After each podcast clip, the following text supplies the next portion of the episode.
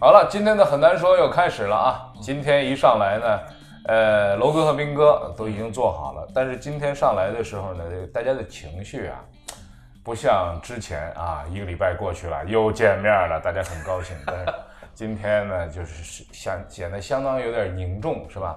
那是你们俩，哎，你还一个篮球球迷，一个足球球迷。嗯我是赛车车迷，还可以啊，车车我可以啊，法拉利昨天可以啊，哎还还可以还对吧可以，哎，内心有一点点小狂喜。什么情况？这一周不见，一上来斌哥就就有点挑动群众、斗群众。哎，对对对对对，那个意思啊。这个但是昨天呢，其实是这个我看球的时候，我看了一下那个有几个群，我们的球迷群，球迷群里边都是就是比赛篮球比赛打到大概最后还有五六分钟的时候，他说好了，这回可以踏踏实实的看 F 一了。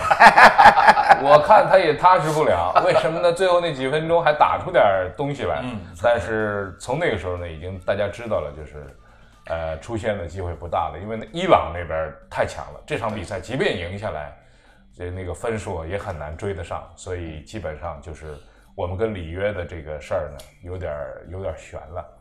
那么这次的这个篮球的世界杯呢，可以说大家是倾注了所有的热情，也是保持着一直是很好的一个愿望，但是最后呢没有成功。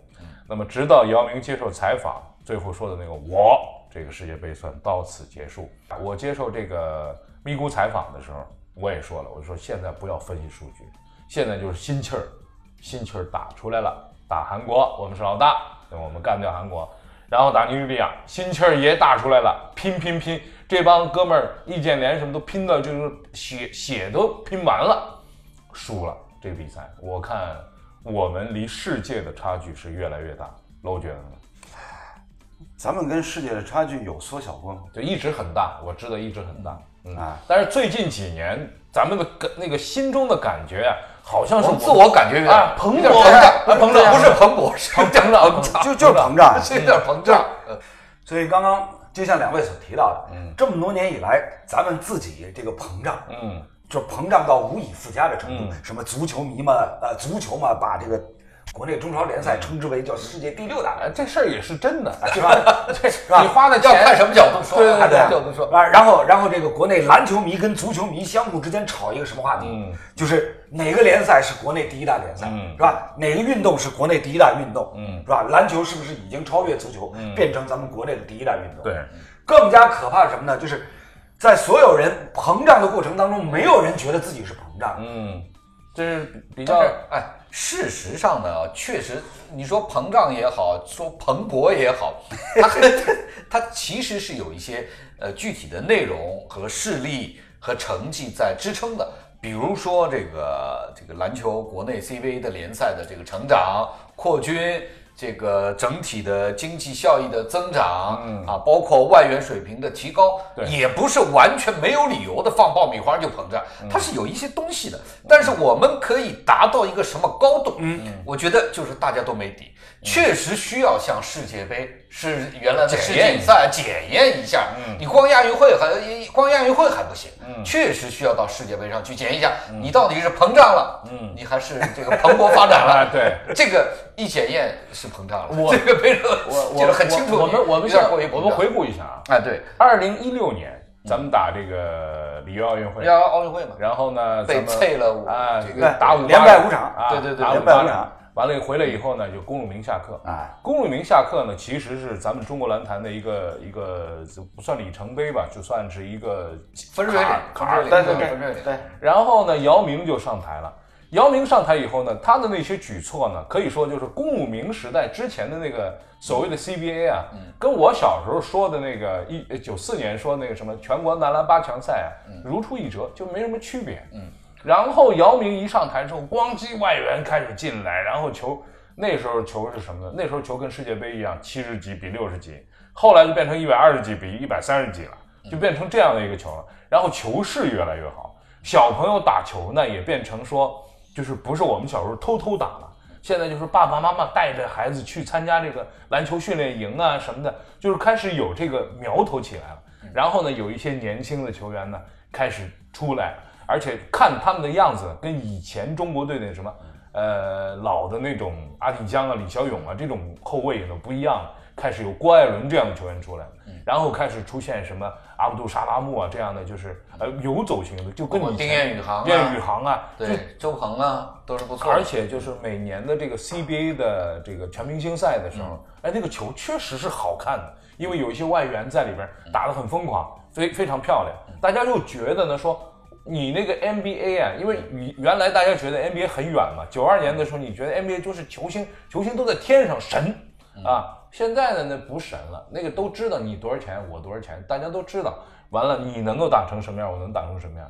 而且这一次的世界杯呢，我觉得有一个很重要的一点，美国队没有派他全部的精英阵容出战。嗯，于是呢，大家觉得这个世界杯啊，我们抽签又抽的那么好，又锦鲤了，上上签又那个姑娘又怎么了？又是那就说一切向好，嗯，谁都不敢出来说一句那种就是所谓风凉话，就是说哥儿几个冷静一点，咱们那个什么的没有一片向好过去，而且第一场打科特迪瓦拿下，就是觉得都 OK。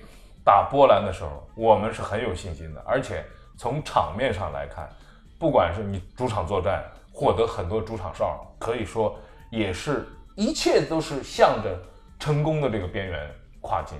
嗯，但是大家有没有发现，在这次的世界杯当中，姚明的面色一直是处于凝重状态，从第一场开始，就是那个冷着脸，就是那种苦着脸，一直在看，一直在看，没有那种就是胸胸有成竹的那种状态。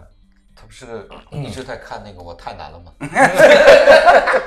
是吧？难让这样姚明姚明的面色凝重，只能说明什么？说明场上这帮球员打出了内容，嗯，没有达到他的心理的预期，是，嗯是吧？甚至可以说跟他的这个期望值相去很远很远。，对，是的。是吧那么所以从这个角度上来讲呢，就是又回到了过去，我们一直在探讨，就是中国体育不管哪个项目发展过程当中必然遇到的一对矛盾，就是那我们的这个国家队跟我们的这个商业联赛的机制相互之间，嗯，是一个什么样的关系？嗯。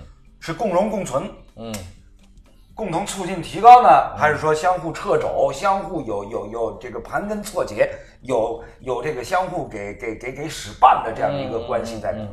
那咱们先等会儿再聊这个啊，咱们就先就球论球聊这五场比赛。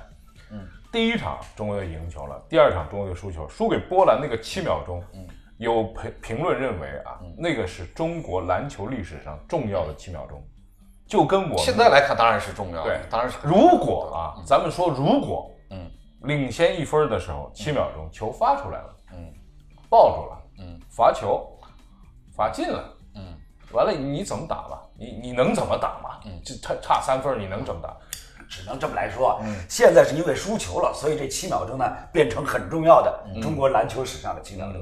但如果赢球的话，那七秒钟难道不重要吗？哎，不是，那重要程度不亚于现在。不是，那个球赢下来，那个就大家咱就十六强了。对啊对啊后边比赛等等等无所谓无所谓了，没办法，无所谓，对啊全输无所谓啊。姚明交出一份圆满的答卷，易建联在完胜的情况下，呃，退役，这个稿子都原来准备好都准备好了，从那呃，个人人人人人易建联昨天说了，他从来没有说过要退役啊。对没没说退役，就国家队嘛，就不一定打了嘛。但问题是说，如果发生那样的状况的话，我们还会处于现在这种反思和口诛笔伐，啊这个这个，我觉得啊，这个现在这个大家一起来，自从波兰输了，输给波兰那一场之后，嗯，我看到的，凡是对篮球比较了解的，或者就是呃，对对篮球格局比较了解的，绝大部分都认为中国打委内瑞拉几乎机会都没有。嗯，是的，包无论从历史上还是从现在的实力上来看，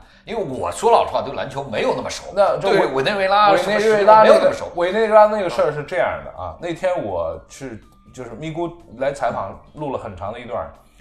我说什么委内瑞拉什么呢？九零年打过一次，九二年奥运会打过两次，然后二零一六年打过一次，历史上没有赢过。嗯，就你凭什么在一个对呀就是这支队就是跟那个恐韩时期的韩国队一样，你碰的就输，碰的就输。这么一支球队，你凭什么说你能够？哎呀，我们分到一个好组里边儿，这是这是谁说的？这是，当时就是有人这么说，没有人反都是对。膨胀了吗？对啊，觉得我们已经长，我们又长大了嘛，对儿又长对对长强壮了嘛这个个子又长高了嘛，所以就是说很重要的一个原因。现在啊，我们可以比较冷静下来，来回过头来探讨一下这次失败的原因。嗯，是不是？现在我们大家都在探讨失败的原因。嗯你可以从朋友圈里看到各种各样的声音、啊，不过就比较离奇的呢，一些声音呢还说中国男篮内部分好几个帮派，说李楠控制不了这些帮派。嗯呃，这是我看到的比较离奇的更衣一些。更衣室里面山头林立。哎，对，一些说法，我说我怎么，我也算老老运动员球迷，怎么没看出有那么多帮派？这都有一些籍贯不太一样，是吧？有广东的，有辽宁的，说明说明你看的太少。啊，我看看看看，不是，这是比较离奇的一种说法。但是更多更多的一些说法呢，当然就是批评李楠。批评李楠是很简单的，你很容易你就说那个最最那个什么最重要的七秒钟，嗯为什么叫了一暂停七秒钟，比如说叫一个暂停，不李楠是有问题的，这个是非常明显的了。嗯，作为主教练，尽管姚明昨天说所有责任他扛，这个是领导的姿态，这没有这都 OK 的。我也我觉得也不用说花特别多的精力，在这个时候还要去表扬说姚明怎么怎么承担责任，我觉得没必要，这是他应该承担的一个责任。但是从技战术、从球队的这个能力来看，李楠当然首先是最重要的一个责任。嗯，对吧？从那个七秒钟的这个战术也好，因为很简单的事，就是说一次你可能可以怪周琦，嗯。嗯。发一个球发没发好，你可以怪周琦；两个球、三个球，嗯。变线球你都发不好，嗯，这你绝对是这这个战术的这个问题。对。我听了，而且我后来听了，比如说央视的转播的嘉宾，上海转播的嘉宾，都是当年当过国家队教练的教练，都是一个说，就是说这样的界外球至少应该有三个点来接，嗯就是说基本的。但是中国队显然在那么关键的边线球的时候，只有一个点。我们自己都没有意识到，像周琦这种球员都没有意识到这个球我一出手多重要，很轻松随意的就一，对，他是一个很软的很软的一个球嗯，很轻松。他那么高的个子，为什么让他来发？因为他个子高啊，他有可以控制啊，对，他因为因为人不能动啊对，而且他看得见对手的这个位置不存在说被遮挡，他完全应该发的好。那么，其实回过头来，我当时就想，我当时就在想，你知道，我想的马上想到了这个里约奥运会的这个中国女排，嗯姚这个郎平手里真的是一张三一副三流牌，嗯愣给打出一个这个奥运会的冠军。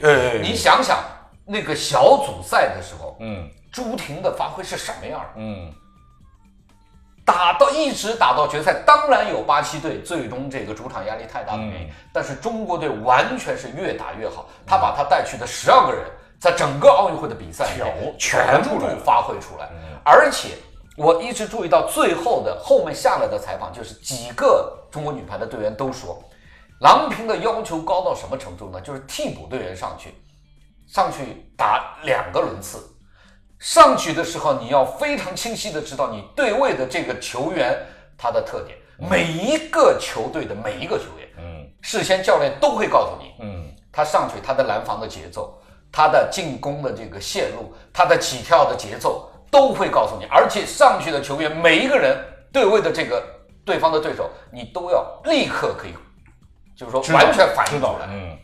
这个这个就是差别，你知道吗？来来来，那那对，没错，你说了一个差别，我还要提到另外一个更加重要的差别。嗯，篮球跟排球，嗯，最巨大的差别，隔着网嗯对啊，排球是隔着网啊，没有这个运动员相互之间的身体的接触，所以拿排球来这个对比篮球呢，我觉得不公平啊我觉得你不合这个说适，是吧？这个跟隔不隔网，他说的完全没有关系。他说的是我教练的是教练的准备，对于队员的管理，对于对手的研究。我同意这跟隔不隔网是两回哎事情。我我当然同意，但是哎，运动员心里的感觉是不一样的，没有呃没有那张网，不是就变成了相互之间贴身的肉搏，肉搏，贴身肉肉搏的过程当中，教练安排了很多的这个战术，你很有可能就是执行不了，嗯执行不出来，嗯，是吧？那同样说，同样是隔了网就可以执行出来。哎哎哎，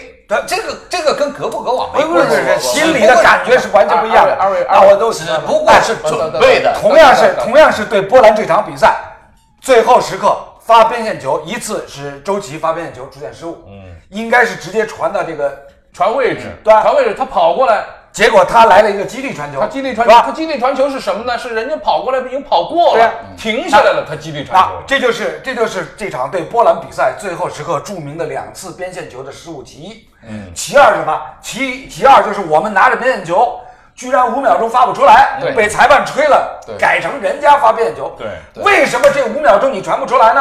这就是牵扯到刚刚所说的篮球跟排球没有身体接触和有身体接触巨大的差异。这个这个有没有身体接触是一方面的原因，但是没有发出来和发球失误，主要的原因不是身体接触而是战术安排。老邱啊，在执行过程当中就是因为有了激烈的身体接触。对对对对对，别不要不要再争论这个问题。其实是这样的，我们就说一个基础的，篮球如果说你球发不出来，说明什么呢？人家把你盯死了，嗯，盯死了就是说你没有空间，原来你是有空间，你觉得自己有空间，你现在没有空间了。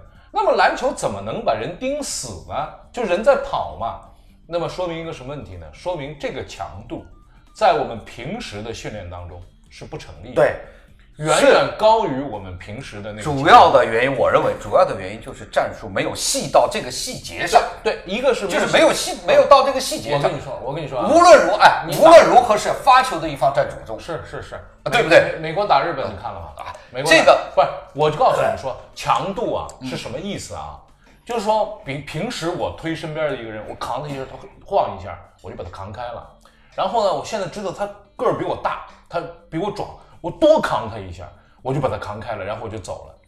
但是打到比赛的时候，你突然发现，咣扛一下，它是硬的，它还贴着你，再扛一下，完了，就扛两下就如果按照你这个，按照你们的这个逻辑，嗯就是中国队发不出边线球，或者是边线球失误是正常的。不是的，不是，是设计上有问题。对是就是啊是就是战术的安排有问题是你原先的设计。你不能说因为我是对抗性项目我就应该失误哎哎，或者失误不应该受到批评。美美国打美国打土耳其那一场，在比赛的最后时刻，美国队的边线球失误，你看到吗？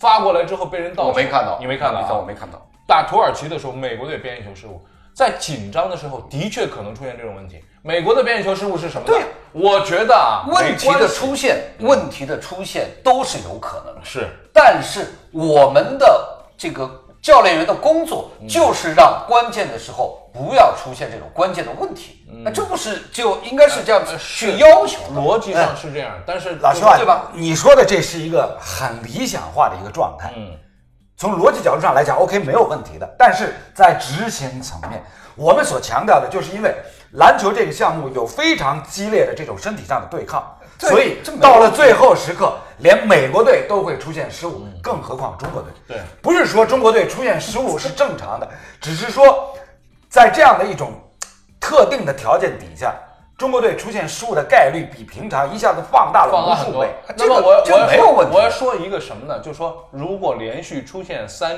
次的界外球失误，代表你很业余，同意吗？这就是教练的问题吗？就是好不不不不不不是教练的问题，你换一个教练，你很业余，你承认吗？哎，我跟你讲，最近几天有关有关李楠在那个这个边线球之前啊做暂停，然后呢布置如何发边线球，嗯，已经有很多的媒体还原了当时的瞬间，嗯，最后分析下来说，主教练李楠对于这个边线球的这个处罚，整个的一个设计是 OK 的，没有问题的，嗯。但是在执行层面，周琦。周琦对，周琦有问题，周琦根本就没有把这个主教练的安排布置的内容完全记到心里边。对，也就是说，这个在原先李楠的这个边线球的设计过程当中，第一点跑过来接应的那个谁，赵睿，赵睿，赵睿，赵睿是一个假的。嗯，按照按照李楠的部署，赵睿跑过来以后只是一个佯动，对，你不应该把球传给他，可以应该是传到第二个人。可以接的话可以你就传接着传，对吧？就说我我告诉大家啊，在英语当中有一个词儿叫 shit happen，你好像说过了，哪儿说过了？对，这个 shit happen happen 呢是就是随随时有可能发生的，发生了就发生了。但是连续三次 shit happen 就代表你是 shit，、对吧？就是对实在实在是你业余了。我那天采访的时候我也说这事儿，我就说呃，连续三次接不好，就代表你业余了。你在这个局里面，你没有没有办法在世界杯的这个舞台上做得很职业。当然，这次我们也看到美国队也不是很职业，但你的不职业化太差了，太差差太多了。因为你想土耳其队打美国队，如果那个四次罚球里边进个俩，嗯，对吧？那那美国队就就已经走掉了已经走了。但现在的情况是什么呢？现在情况是土耳其走掉了，土耳其走掉了，而且走得很很严重。其实土耳其比中国队苦得多呀。你打波兰有可能输的，打美国队是肯定输的，没有赢面。但居然他美国队最后赢了，而且赢到了那种程度上，罚球罚不进。那你说回去总结的话，是不是要总结那些球员说你平时的罚球训练有问题？但不是这样的，篮球就是这样，就是一刹那间，我们在一刹那间的那些事情上。不要上纲上线到那个程度，慢慢练。昨天马明啊，马健的那个呃弟弟马明，嗯，然后他现在在美国教那个篮球嘛，然后他发了一条，就是，呃，哥几个就是重拾旧山河，好好练呗。他那意思就是这，那还能怎么样呢？还能怎么样？还能怎么样？对，所以现在我觉得不要口诛笔伐，我们就是这样以结果论，一结果一出来之后，就好像。就全错，哎，兄弟，嗯，口诛笔伐已经一个礼拜了，嗯，我们隔了一个礼拜再来呼吁已经晚了，晚了，不是现在的问题，不是不是在口诛笔伐，嗯，现在的问题是在于说，那接下来马上要打落选赛，嗯，啊，这个过程当中，嗯，姚主席或者李指导，哎，如何来筹备？你你摸着心坎儿，你把右手放心坎上，你摸着心坎儿干什么？打尼日利亚都没打过，你那落选赛你这哎这这我就不用想落选赛还有那照你这么说，我们直接直接宣布退出落选赛，不是退出不就好了吗？我的意思说重建吧，是到了重建的时候了。怎么叫怎么叫？听我说，听我说，什么叫重建啊？听我说啊。重建，嗯，咱们这次说丁彦雨航受伤，嗯，那个周鹏周鹏受伤，嗯，所以我们在前锋这个我认为不是主要原因。然后大家口诛笔伐说李楠，你那个两个新疆的那个可兰白克和那个阿布杜阿布杜都没上，然后最后一场阿布杜上了上了半半分钟就被拿下球，最后一场三分球咣当咣当投进，你为什么不用前锋？你为什么用后卫？人家那个套路啊，篮球教练不是你们想象的那样说，呃，到时候一拍脑袋说用谁就用谁。他的战术组合是组合好的，突然之间人受伤了，他要用一 A 套和 B 套或者 C 套，他就只能把那个球员那样装上去，他没有办法再临时调整，这是李楠的这个实力问题。比如说，大家说那个就是，比如说啊，修，你听我说完，你别别不听就，修胜火箭队能够排出一百多套战术接范甘迪，而我们呢能排出个十几套，那么这个就是落差，这个落差是需要培养的。是我们的教练员培养。另外一件事情是我们的战术体系。昨天我说了战术体系的问题，我们派三个大个子上去有用吗？我们派三个两米一以上的上，你这不也是以结果来论的吗？不是结果来论，我就告诉你，早就不是这样了。否则那个，否则那个那个那个金州勇士就拿不了这个冠军了。篮球的格局早就变成了另一个样子。连美国的 NBA 是这个世界最顶尖的一个联赛。你已经看得到联赛当中有一些技术型的东西。你比如说，九十年代我们看到网球里边有发球上网，现在很少看到发球上网了。整个的战术体系变了，我们还停留在那个时代。姚明是个中锋，他绕不开这个事情。要做亚洲老大，必须三个两米一零以上的。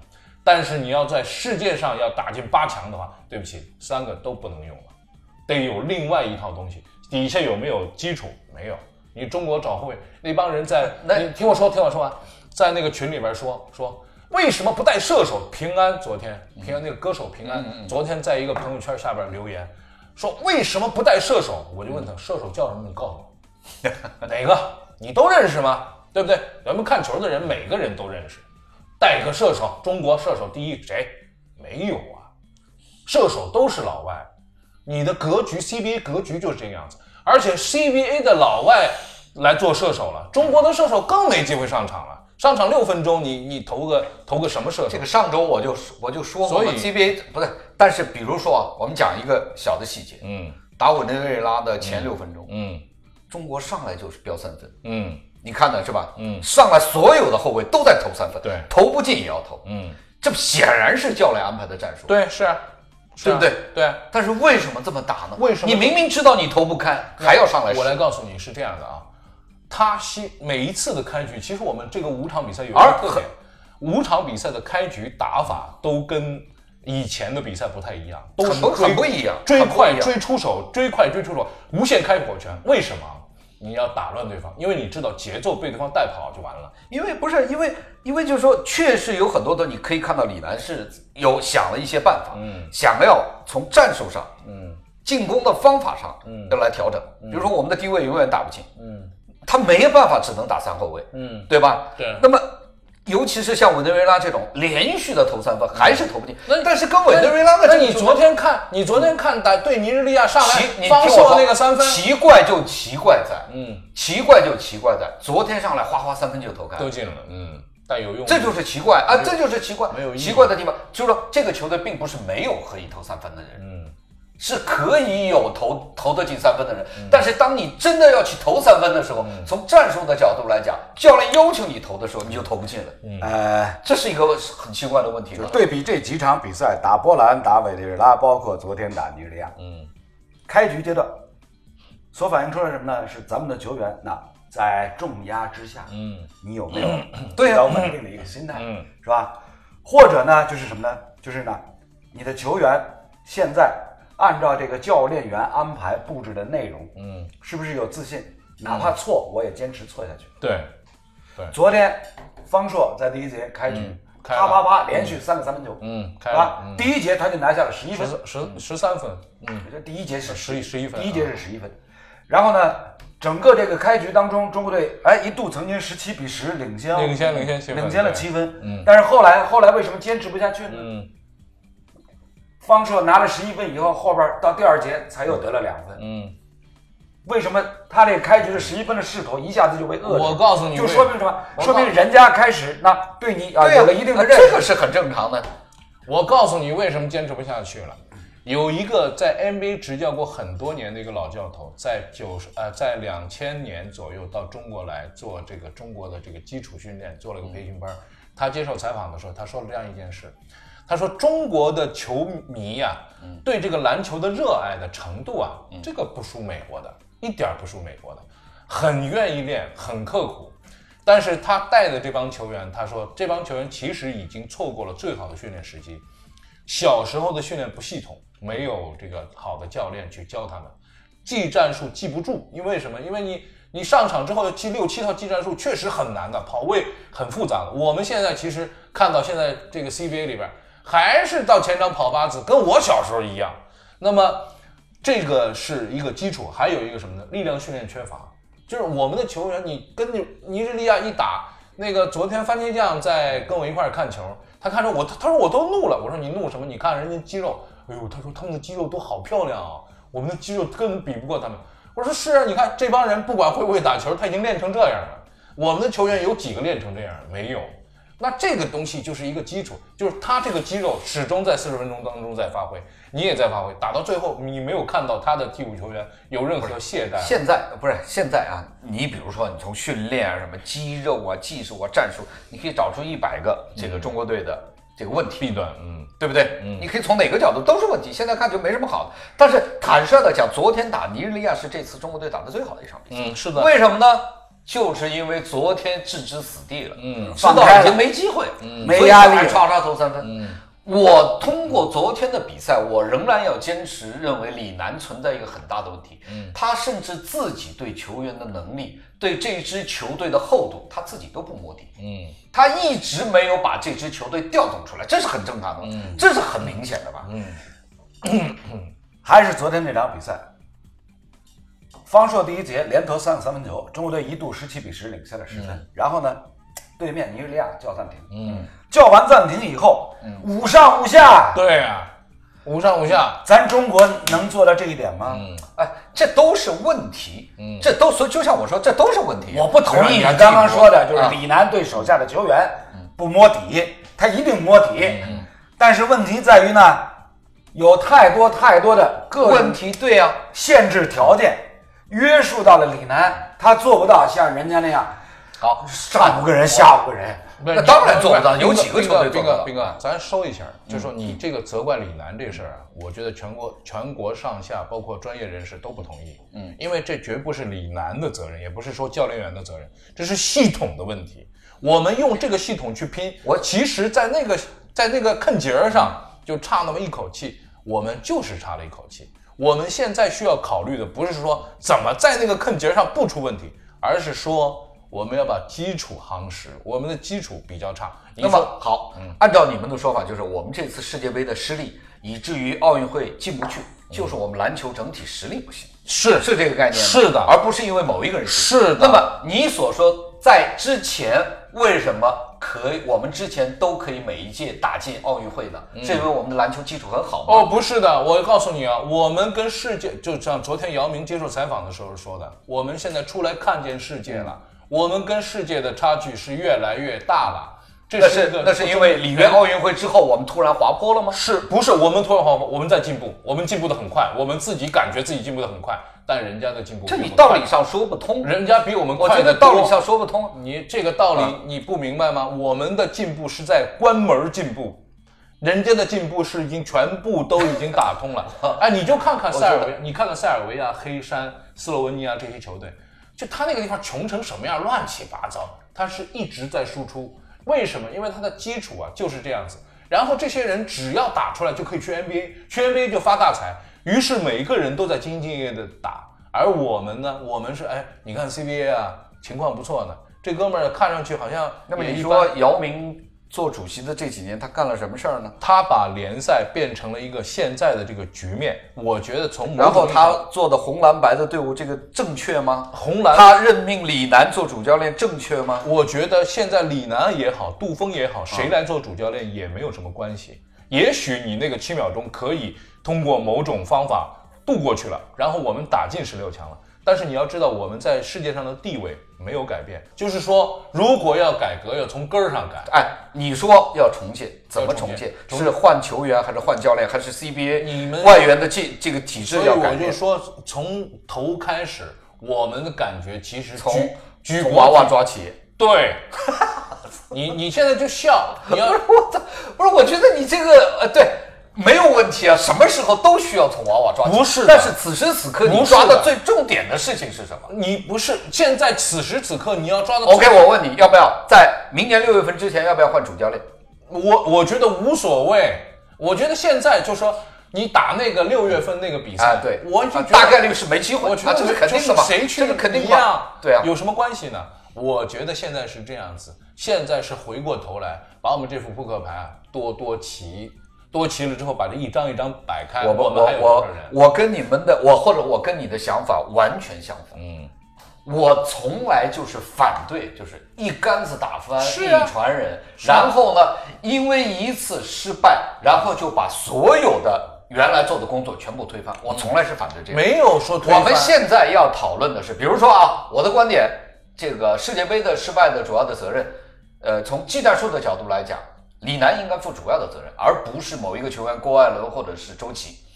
但是由于李楠的在作为这一支球队主教练的选择上，姚明需要承担相当的领导责任，因为是他设计的红蓝的球队，两支球队，然后选择了相对执教经验不那么丰富的李楠来担任国家队的主教练。好、现在当然我这么说是有事后诸葛亮马后炮的嫌疑，但是因为这次世界杯的失利，姚明必须要承担他应该承担的领导责任。他设计的这一套主教练的选拔，至少到目前为止不能说成功。嗯，但是我要接着说的是，姚明有他需要承担的作为篮协主席的责任，是指这一次世界杯失利的责任。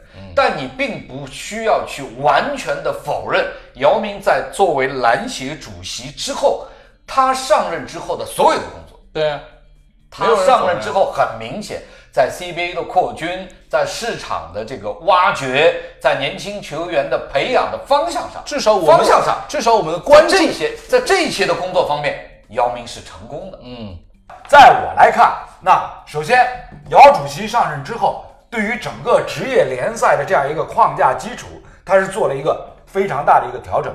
嗯，革命性的一些变化。标志什么？标志就是常规赛每支球队的比赛，嗯，场数增加了。来，我那我我念新赛季，新赛季还要增加到每支球队五十六场老老比赛给我给我一分钟。呃，昨天那个姚振业，嗯啊，姚也啊，在我这留了一个话，但姚也不是什么特别我们的一个同事啊，他说把他放在这个位置上是对的，因为我之前问了把谁？姚明啊，啊，我之前问了他一个问题，怎么把他废了，然后你你上，然后他就说了，姚家的，他说把他放在这个位置上是对的，至少可以有更多的媒体继续舔。嗯看好啊，嗯，继续舔，继续舔，嗯，然后用一块红布蒙住更多人的眼睛，想象着中国篮球美好的样子，我觉得这样挺好的。这句话是代表着说圈内人对这个就是中国篮球的一个。我同意我同意这句话。你们不要看着说辉煌，看着怎么怎么怎么。啊，对，这是我们基本的判断。你不重这一个一个基本的判断很重要，我觉得对中国篮球目前的基本判断。我认为我们正在与世界上的正常水平，不说最高水平啊，嗯正常水平越拉越大，越拉越开。改革是对的，因为改革必须先让人人气起来，才能做那个重建工作。我相信姚明对这件事情是明确的。那么我觉得啊，就是不必再晃眼了，不必再给你打得好看了，不必再什么重建开始了，就现在开始，基础的重建。我相信明年就今年一定会提出这个问题，就是我们基础的这些人员，因为篮球比较容易不，，这个并不矛盾呢、这嗯个这个并不是说矛盾的。我们先是吧，基础十岁以下，十岁到十五岁，然后我们先来抓这头，这个是并不矛盾，这些是可以齐头并进的呀。嗯那 CBA 的联赛也好，这个呃这个下面的这个不同的水平的这个青少年的这个培养，这个是齐头并进。但是你所谓的重建，就是要把现在国家队的这个这个，你你所谓的重建是要把目前中国篮球完全的重建。不，我我要重建的东西是什么？CBA 该怎么打怎么打，嗯，奥运会预选赛该怎么打怎么打，嗯，奥呃这个世锦赛、亚锦赛该怎么打怎么打，那能用你这不叫你这不叫重建啊，嗯你这叫我们用的最多的一个词儿叫改革呀，嗯，这叫改革呀，这怎么叫重建呢我？觉得这不是改革，对不对我觉得这不是改革，这是就不是说把你这东西改一改。我觉得这个东西不要了，你该怎么玩怎么玩，但有另外一套系统要起来来建设这个基础的这个东西。好吧，我还是不明白。看来我们的这个争议是在对中文的理解上。嗯，没准儿，嗯，楼呃，我我理解下来，就是一南这个所谓的重建呢，就是整个的这样的一个中国篮球过去几十年嗯传承下来的体系，嗯，要重新来改造一番。嗯，我现在听明白了，咱们仨人其实咱们仨人嗯说着三个不同的语言，咱们的目标不是一个目标。我的目标是什么呢？我们把这个三个目标说一下啊。我的目标是中国的篮球会强大一些，至于它打到什么位置，这是没有关系的事儿。但我们的篮球会好一点，因为我是个篮球迷。楼的目标是什么呢？楼已经放弃了。楼放弃什么呢？我们肯定没有办法搞成 NBA 那样子，所以怎么搞都没关系。李斌的意思是什么呢？是国家队这个位，这个世界上的位置对我们来说还是挺重要的。但我认为啊嗯，打到八强已经是极限了。是极限从实力角度来讲，嗯，打到世界杯或者奥运会的八强已经是极限，对啊除非再有一个姚明，嗯，不，我觉得有姚明也没有用了。现在要 有姚明还是有用的，打八强的概率要大很多你，听我说啊，是吧？你听我，你还是没理解，就是有一个叫九毛 Howard，你知道吗？那个比姚明强得多。哎呀，我跟我跟你讲哎，你每一次，你你每一次，斌哥，你有一个问题什么呢？就是说，当你不了解的东西的时候，你就把它，哎呀，没有啊，我现在告诉你说啊，篮球的理念本身在发展。嗯，如果中国队再继续这样下去，以中锋为核心的这种打法，我觉得以后不要说八强，连亚洲老大都做不到了。我就这句话。呃，大家留言啊，就是你们心中的重建到底是什么样的？需要改革的内容到底是什么？我们反正等候大家留言，大家可以在五星体育的公众号和南先生的小宇宙的公众号当中给我们留言，好吧？呃，那么这一段到这儿就告一段落了。那么下一段呢，我们要用上海话来说了啊。上海话说是什么呢？说有人呢把一个西瓜带进迪士尼了啊，怎么回事？我们一会儿说。